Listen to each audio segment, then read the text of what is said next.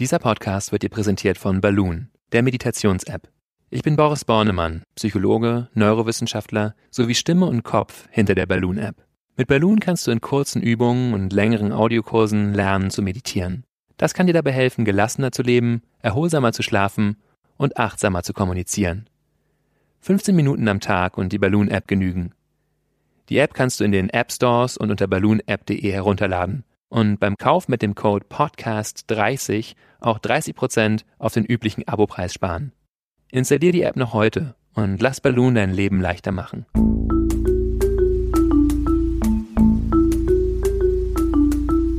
Verstehen, fühlen, glücklich sein mit Sinja Schütte und Boris Bornemann.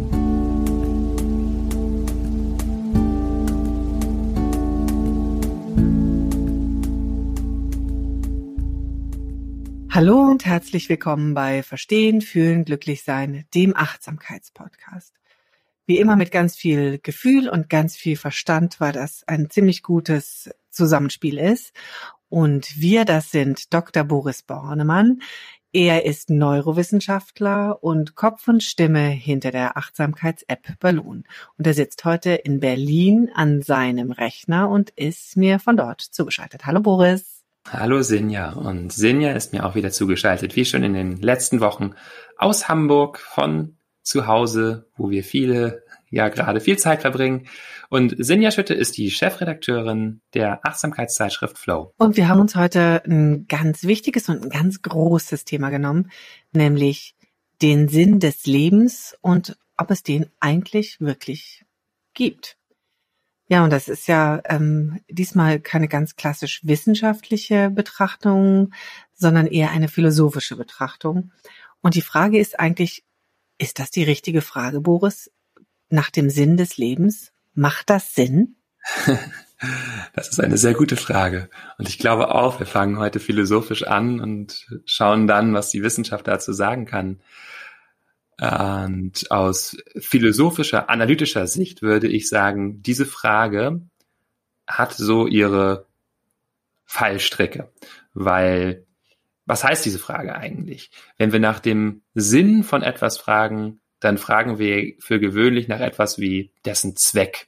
Also wenn ich den Sinn eines Stuhles erfrage, dann komme ich auf sowas wie, ja, der Zweck eines Stuhles ist, dass ich darauf sitzen kann, dass ich auf Tischhöhe bin, dass ich mich anlehnen kann und so weiter. Das ist der Sinn. Deswegen habe ich einen Stuhl. So ist dieser Begriff irgendwie angelegt. Wenn ich jetzt aber nach dem Sinn des Lebens frage, dann muss ich also nach dem Zweck fragen. Also was, wofür soll das eigentlich gut sein, sozusagen? Und so wie der Sinn immer etwas ist, was ja außerhalb des eigentlichen Gegenstandes liegt, so müsste auch hier der Sinn außerhalb des Lebens liegen oder nochmal deutlicher. Ne? Der, der Sinn des Stuhles ist ja nicht der Stuhl selbst, sondern der Stuhl ist für etwas da. Wenn ich jetzt aber nach dem Sinn des Lebens frage, dann legt das auch so eine Antwort schon bei mir nahe, dass das Leben für etwas gut sein sollte, etwas, was gar nicht das Leben selber ist. Oder in solche Verwirrung kann man dann geraten. Es muss noch etwas mehr geben als das Leben selbst. Und da ich sowas wahrscheinlich nicht finden werde, etwas, was größer ist als das Leben, äh, bringe ich mich selber in ziemlich große Schwierigkeiten. Das heißt, das ist eigentlich, es ist nicht die richtige Frage. Ähm, und es bedeutet natürlich, wenn das nicht die richtige Frage ist, was ist denn dann vielleicht eine bessere Frage? Was wäre passender? Ich glaube, das kann man so abstufen. Also man kann erstmal noch versuchen, ein bisschen mit der, bei der Frage zu bleiben und nach dem Sinn des eigenen Lebenfragens. Das ist schon mal so ein bisschen umgrenzter. Ja, was ist der Sinn meines Lebens, kann ich ja fragen. Ähm, damit bin ich immerhin nicht in der ganz großen Existenzanalyse, was ist der Sinn vom Leben überhaupt, wo kommen wir überall her, da verliere ich mich ja total in äh, Gedankenkonstrukten. Aber beim Sinn des eigenen Lebens ist natürlich genau das gleiche Problem. Ich komme dann darauf, dass der Sinn des Lebens der Sinn meines Lebens etwas wieder sein muss, was irgendwie außerhalb von mir liegt. Und das ist natürlich sehr unbefriedigend. Dann bin ich ja nur für etwas da, für etwas anderes als mich selber. Ich könnte deswegen die Frage ähm, umformulieren in, wer ist der Sinn meines Lebens? Finde ich eine schöne Umformulierung. Denn sie verweist auf das Subjekt, also denjenigen, diejenige, die da überhaupt erfährt. Ist vielleicht nicht das, was wir ursprünglich gefragt haben, aber ähm, da ist es fruchtbarer, ja. Und äh, wenn ich jetzt eine äh, diese Frage stelle, wer ist der Sinn meines Lebens? Naja, wer ist das wohl? Das bin ja eben ich. Das liegt in mir. Das heißt, da kommen wir wieder zu der großen Frage, zu meiner Lieblingsfrage zurück, die wir schon häufig erwähnt haben. Wer bin ich? Ja, aber kommen da nicht auch viele auf den Gedanken zu sagen, naja, das sind dann vielleicht auch Personen außerhalb meines Lebens oder ähm, man sagt ja häufig auch Kinder sind der Sinn des Lebens. Also das hat ja dann auch wieder eine ganz große Sinnhaftigkeit. Ähm, die entstehen aus meinem Leben sozusagen, die Kinder. Aber du würdest sagen, es sollte sich schon auf die Person selbst richten. Und es ist nicht okay zu sagen, der Sinn meines Lebens sind Kinder. Du hast es ja eben schon in der Frage ähm, angelegt, als du gefragt hast, könnte es nicht auch Menschen außerhalb meines Lebens sein? So hast du es gerade eben gefragt. Ähm, und da würde ich natürlich sagen, nein, denn die Kinder sind ja auch Teil deines Lebens. Sind ja auch Lebens, Teil meines ja? Lebens, genau. Sie gehören zu deinem Leben. Im weitesten Sinne ist alles, was wir erfahren, Teil unseres Lebens. Also natürlich heißt das nicht, dass ich jetzt irgendwie in Egozentrismus abgleite, nur dass ich mich wirklich frage, und jetzt kommen wir ein bisschen tiefer oder werden ein bisschen konkreter mit den Fragen, was sind eigentlich meine Bedürfnisse? Was möchte ich wirklich in die Welt bringen? Wofür habe ich Leidenschaft? Was liegt mir am Herzen? Und mit diesen Fragen kann ich wesentlich besser arbeiten. Das wäre sozusagen auch mein Vorschlag für Menschen, die so an dieser Sinnsuche sind, sich diese konkreteren Fragen vorzunehmen, die ja auch noch sehr, sehr breit sind, aber die sich immerhin deutlicher beantworten lassen und nicht uns nur in so Kopfkino hineinführen. Denkst du an eine bestimmte Frage, mit der es ganz gut wäre zu beginnen? Ähm, eine schöne Frage ist die Frage, was ist mir wirklich wichtig? Aber die ist auch bisschen kognitiv, da geht's dann mehr so um Werte. Wir können auch fragen, was macht mich lebendig? Ähm, was macht mich froh? Ähm, oder was brauche ich wirklich, was ist meine Vision, die also die die Frage sollte mich anziehen, die Frage sollte quasi eigentlich diesen Punkt in uns berühren, den diese Sinnfrage auch so ein bisschen berührt, nämlich irgendwie gibt es da etwas Großes, ja, etwas, was mir sehr bedeutsam ist, was sehr tief mit mir zu tun hat. Und da ist eine große Frage auszuwählen. Äh, die Frage, wer bin ich, ist deswegen so wunderbar, weil sie eben so groß ist und uns letztendlich auch so diesen ganzen Sinn und Bedürfnis und was will ich in die Welt bringen führt und aber alles eben mit einschließt, was wir sind. Aber die könnte ich nehmen ähm, oder eben diese konkreten Unterfragen oder auch die Frage, so, welche Bedürfnisse habe ich eigentlich? Und das ist eben ganz interessant, äh, sich anzuschauen, ja, welche Bedürfnisse ähm, habe ich, was brauche ich, was will ich von der Welt das, und ihr geben. Das klingt alles nach äh, so Fragen, mit denen man sich wunderbar hinsetzen kann und mal ein bisschen meditieren kann. Ich nehme an, das sind genau, das wäre deine Empfehlung, sich hinzusetzen und sich wirklich mal ähm, eine Zeit lang einfach mit ähm, der Frage beschäftigen, was ist mir wirklich wichtig oder die Frage, die uns am meisten angesprochen hat und dann einfach zu gucken, was dann so für Gedanken kommen, richtig? Genau, also und da gibt es verschiedene Formen, so drei Formen, die ich empfehlen würde, sich mit diesen Fragen zu beschäftigen, die möglich sind. Ähm, und zwar erstens für sich selber im Stillen, also sich hinzusetzen, sich diese Frage zu stellen. Und da wirkt diese Frage wie in anderen Meditationen der Atem oder ein anderer Satz als Anker. Immer wenn ich mich verliere und merke, oh, ich bin abgedriftet, komme ich zu dieser Frage zurück, lass sie wie in mich hineinfallen spüre die Frage, schmecke sie, merk, was sie in mir auslöst, ähm, beschreib mir selbst, wie ich mich fühle, was entsteht, was an Antworten entsteht, fühle diese Antworten. Die erste Methode, mich damit selber zu beschäftigen, alleine. Eine sehr, sehr schöne Methode ist ähm, eine dyadische Auseinandersetzung damit. Das heißt, ich setze mich mit jemand anderem hin, der auch sagt, hey, ich interessiere mich für die großen Fragen des Lebens, lass uns da mal eine Übung draus machen und wir stellen uns diese Frage gegenseitig. Kann auch, jeder Person kann auch eine unterschiedliche Frage nehmen, aber es ist gut, längere Zeit bei einer Frage zu bleiben, denn dann kommen wir so ein bisschen tiefer. Also zum Beispiel stelle ich dir die Frage, sag mir, was ist dir wirklich wichtig? Und dann hast du fünf Minuten Zeit, einfach zu explorieren, zu erkunden, was geht in dir vor, welche Gefühle habe ich dazu, welche Gedanken kommen. Und dir das dann auch richtig zu erzählen, richtig? Das. Also das ist ja das ja, das genau. Spiel, ne? Genau. Genau. Das ist das Zweite und dann wechseln wir uns also immer ab. Man kann das so zum Beispiel eine halbe Stunde machen, ne, quasi fünfmal hin und her. Jeder spricht dreimal fünf Minuten. Und es kann auch eine sehr, sehr schöne Begegnung sein. Ähm, und wir merken auch über unsere geteilte Menschlichkeit. Wunderbar, das mit jemand anderem zusammen zu machen. Und die dritte Möglichkeit ist es natürlich auch, ist das auch schriftlich zu machen, also mit einem äh, Tagebuch, Journaling, sozusagen aufzuschreiben, da die Frage hinzuschreiben und äh, gucken, was da kommt. Für viele Menschen äh, einfacher, sich zu fokussieren, wenn man so ein Buch vor sich hat als Gegenüber, als wenn man ganz alleine sitzt. Aber alles drei sind Wege, die sich sehr gut ergänzen. Ich mag ja am Journaling auch, dass man das dann zum Beispiel mal über ein paar Tage einfach macht und dann kann man mal so über ein paar Tage hinweg ähm, erkennen, wie man auf so ein und dieselbe Frage sehr unterschiedlich antwortet, je nach Tagesform, je nach dem, was man erlebt hat. Das ist also, finde ich, auch eine sehr, sehr schöne Form. Ja, also das heißt, das sind so drei Methoden, wie ich jetzt erstmal dem mich ein bisschen annähern kann, was mir wichtig ist. Also dieser Frage, dieser großen Frage nach dem Sinn, mich annähern kann. Hat denn dieser Sinn, wir sprechen jetzt immer über diese philosophische Frage des Sinns, hat das denn auch was mit, mit Sinnlichkeit, mit unseren Sinnen zu tun, wenn wir nach dem Sinn des Lebens fragen? Ja, eine sehr schöne Frage. Äh, das hat es auf jeden Fall, würde ich sagen. Also es ist ja kein Zufall, dass diese beiden Worte so ähnlich sind oder quasi gleich, die Sinne und der Sinn des Lebens. Ähm, klar, man kann jetzt sagen, okay, wie ist es denn im Englischen? Da fragen wir auch manchmal nach the meaning of life oder purpose of life.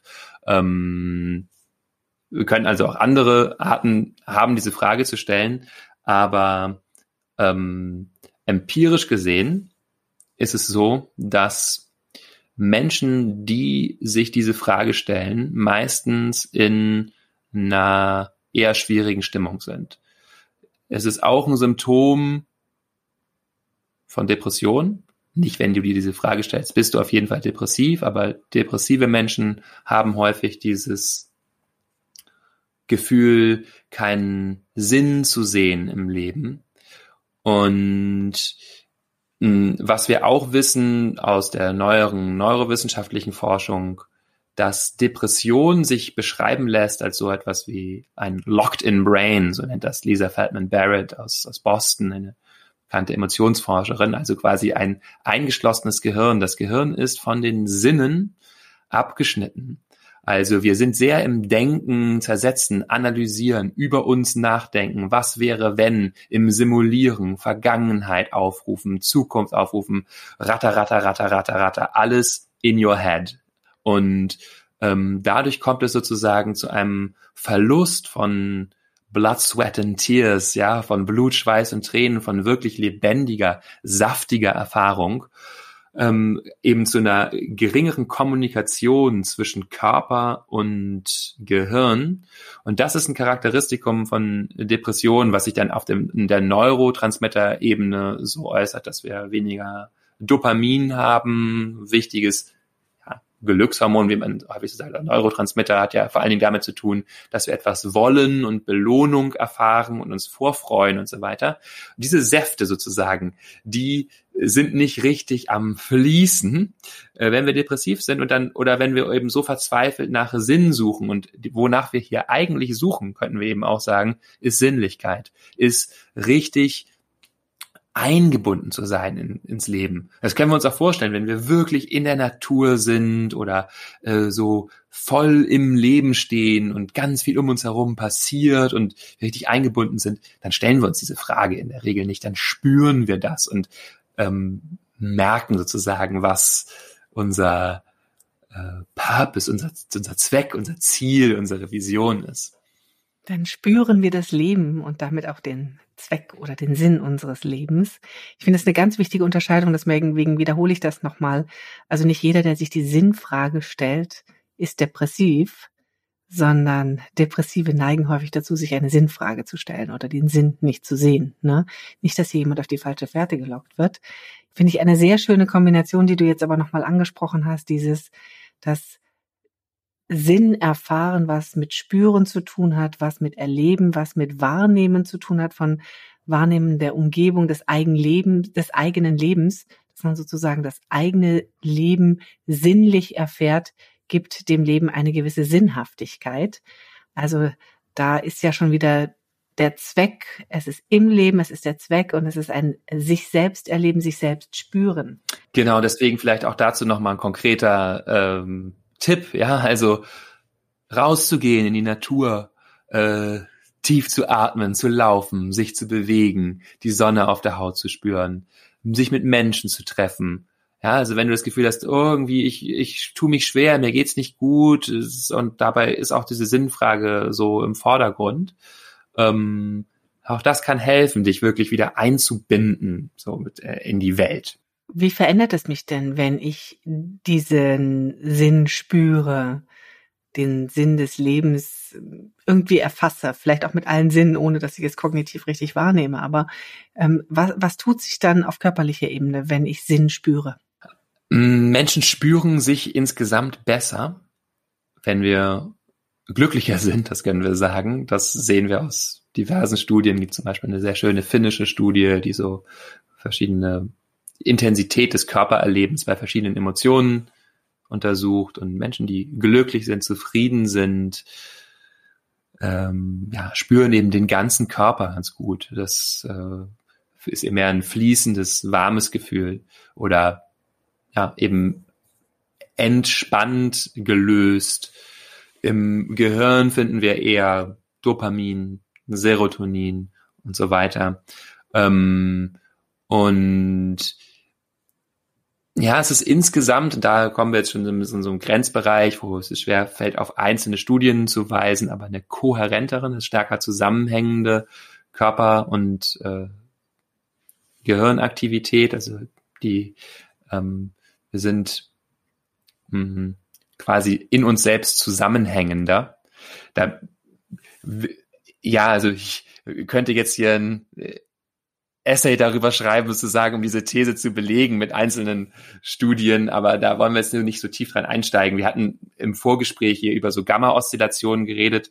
Ähm, wo, worum es da geht, ist, dass ähm, man erkennen kann, dass wenn Menschen zum Beispiel eine Gestalt erkennen, eine Gestalt erfassen. Also man hat so ein Krisselbild und man sieht zu Anfang nicht so richtig, was ist das eigentlich? Und dann erkennen wir, ah, das ist ein Pferd aus diesen Punkten setzt sich ein Pferd zusammen, dann geht kurz bevor diese Erkenntnis eintritt, so eine Gamma-Oszillation durchs Gehirn. Das heißt, Gamma ist sehr schnell, 40 Hertz und schneller. Ähm, die einzelnen Hirnregionen, die zum Beispiel die Farbe, die Form, die Orientierung der einzelnen Punkte im Raum kodieren, synchronisieren sich, schwingen sich also gleichmäßig ein und binden sich so zusammen und erfassen, ah, das, was vorher quasi total sinnlos erschien, disparat, fragmentiert, unbefriedigend, ist tatsächlich ein Wert. Und es entsteht sowas wie Sinn, natürlich hier erstmal im ganz Kleinen. Aber im übertragenen Sinne bedeutet das dann, dass Sinn mein Gehirn gleich schwingen lässt und es sozusagen in Ordnung bringt, so eine Ruhe reinbringt und ein bisschen Gleichschwingen ähm, ja, der Gehirnschwingungen. Das war jetzt sehr viel Schwingung, aber ähm, also es bedeutet so eine so eine Ordnung, eine Aufgeräumtheit und ähm, ein Wohlgefühl durch Gleichschwingen, sage ich jetzt mal. Ähm, das können wir mal so als Hypothese hinstellen. Ich denke, es gibt gute Belege dafür, dass ich will es auch nicht zu esoterisch machen, weil, ne, also ich sehe gelegentlich so Videos von ganz schrecklichen Aufschneider-Neurowissenschaftlern, deren Namen ich hier nicht nennen möchte, aber die, die gar keine Neurowissenschaftler sind, aber die halt das so darstellen, dann natürlich immer mit sehr einfachen äh, Konzepten kommen. Ähm, es gibt sowas tatsächlich, Kohärenz, und es ist ja sehr, sehr schön, dass wir das wirklich seriös nachweisen können, dass das was damit zu tun hat. Ähm, aber ist natürlich nicht ganz eindimensional, was es bedeutet. Aber ich möchte diesen Kohärenzbegriff nochmal von der anderen Seite aufschlüsseln, nämlich von der psychologischen Studienseite. Ähm, da gibt es eine sehr schöne Studie, über die wir hier auch schon mal gesprochen haben, vor etlichen Monaten in der Folge zur Identität, nämlich eine Studie von 1995 schon, äh, Coherence and Congruence, Two Aspects of Personality Integration heißt die, von Sheldon und Kasser. Und da wird untersucht, ähm, wie Werte zu einem glücklichen, zufriedenen Leben beitragen. Also wir haben ja hier gesagt, irgendwie geht es darum, unsere Werte und Bedürfnisse zu untersuchen. Und dann kann man sich halt die Frage stellen, ist das eigentlich völlig egal, welche Bedürfnisse ich habe oder äh, ist das irgendwie wichtig, welche? Und da ist eben ein Punkt, ja, es ist schon wichtig, dass diese Werte miteinander zusammenhängen, Stichwort Kohärenz. Also wenn ich zum Beispiel das Ziel habe, ähm, die Welt zu einem besseren Ort zu machen, dann kann ein Seminar in gewaltfreier Kommunikation zu machen damit sehr gut zusammenpassen, also dieses Ziel und dieser Wert oder auch ähm, mich liebevoll und freundlich meinen Mitmenschen gegenüber zu verhalten, ähm, äh, biologisches äh, Essen vorzuziehen vor anderem und so weiter. Wir sehen, where this is going, sozusagen, wie hier, hier Kohärenz hergestellt wird, im Vergleich zu, ich will gleichzeitig auch Popstar werden und ähm, sehr berühmt und reich. Also nicht, dass sich das grundsätzlich ausschließt, aber es hat keinen zwingenden Zusammenhang zueinander und damit führt es eher zu so einer, kann zu so einer Zerrissenheit führen. Das heißt jetzt nicht, dass wir total eindimensional werden müssen und uns nur auf eine Sache einstellen, aber es ist schon wichtig auch zu gucken, wie kann ich irgendwie sozusagen ein System von Wünschen und Werten und Zielen und Bedürfnissen in mir anerkennen, was einen gewissen Zusammenhang hat. Und das Zweite ist, was die Autoren feststellen, dass es wichtig ist, dass diese Werte äh, sich auch tatsächlich auf inneres ähm, Geschehen beziehen oder sie nennen es auch funktionale Kongruenz. Also vielleicht ein komplizierter Begriff, der davon, darum geht, also dass es äh, um intrinsische Ziele geht. Intrinsische Ziele, die hier benannt werden. Innerliche Ziele, ne? Genau, also die ich aus mh, fast um ihrer selber willen auch anstrebe, ähm, die sowas sind wie Selbstakzeptanz, persönliches Wachstum, glücklich sein und ein sinnerfülltes Leben führen, Intimität und Freundschaft, zu einer besseren Welt beitragen und so weiter, im Vergleich zu mehr Reichtum, ähm, Ansehen, gut bezahlter Job und so weiter. Du hast jetzt schon ein paar Mal das Wort Glück oder Glücklichsein erwähnt. Macht ein Sinn im Leben glücklicher oder macht ein glückliches Leben Sinn? Oh, eine schöne Frage. Wir haben sehr, sehr viele schöne Fragen irgendwie diese. Also vielen Dank, äh, Sinja, für deine wunderbaren Fragen.